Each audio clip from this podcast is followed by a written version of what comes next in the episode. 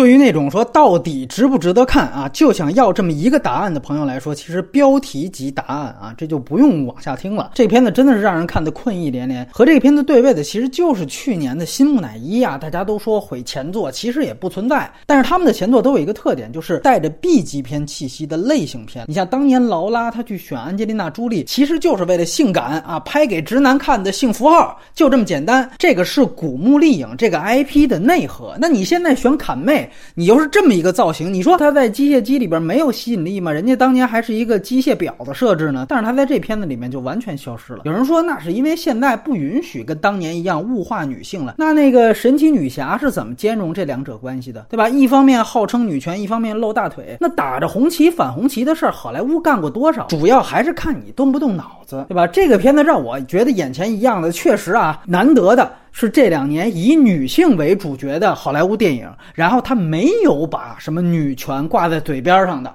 这个确实是很不容易啊！终于，我们也可以不再用“政治正确”这四个字去形容一部电影了。当然，也是因为这片儿它哪儿都不正确。啊，笑抽的一场戏就是镂空地板那块儿，又拿着水果糖在那试钥匙。我的天哪，那要是金酸梅有个什么年度最烂场景评选的话，这段已经锁定提名了。红的啊，不对，然后你再扔个蓝的又不对，然后最牛逼的是侃妹念了一段咒语什么的，然后算出是黑的，然后也不对。大哥，你这玩泡泡龙呢？而且试钥匙的方法还是那种一块一块的扔砖头的方法，就是他连这种扔的桥段他都没有想过。你。包括那个水果糖的道具做的也是雷人，很多人说这个片子是平庸啊。如果说没有这种段落。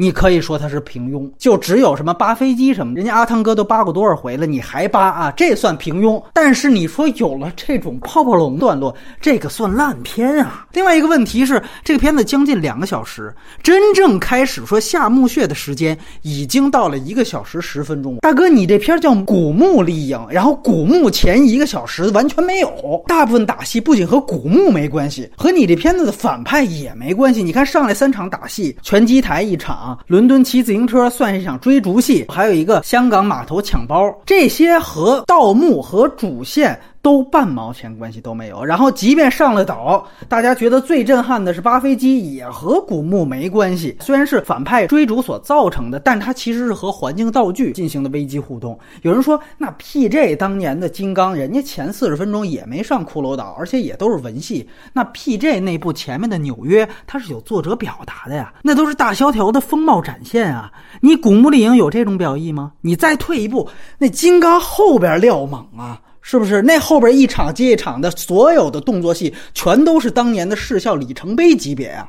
你这上岛之后都是啥呀？水果糖泡泡龙，而且为什么说出现这么蠢的戏份？你包括为什么出现文戏武戏毫不相干的问题？这个题材它编不下去了。